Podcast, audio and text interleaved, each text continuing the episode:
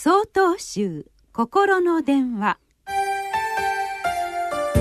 今週は「花を咲かせているものは」と題して三重県太陽寺光月大龍さんのお話です。春になりました。この冬は大変寒さが厳しく長かったですがそれでも毎日確実に暖かくなってきています。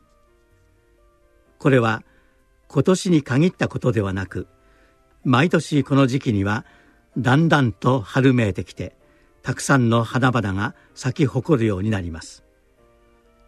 このような何気ない季節の出来事について道元禅師は次のようにお示しです。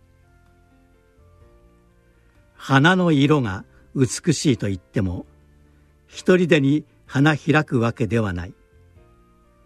春を迎えて暖かい光が差すようになり初めて咲くのである。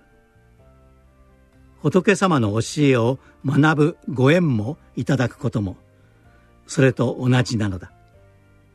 私たちが悟りを得るのもすべて諸々のご縁によるのである。花が咲くことはもちろん世の中のすべてのことは諸々のご縁によって成り立っているのです。すなわちすべてはさまざまなつながりの上で成り立っているのです。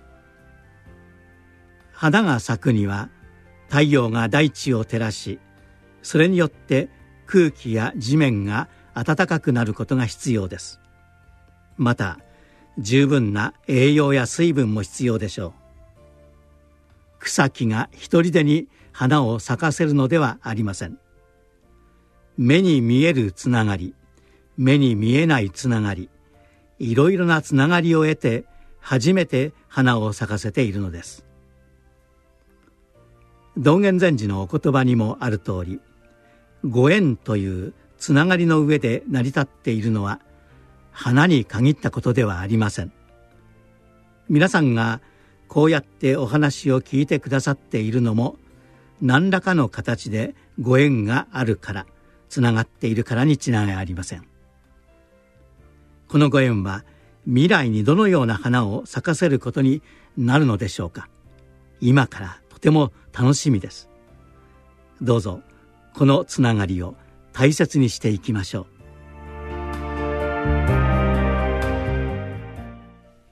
う。なお4月17日よりお話が変わります。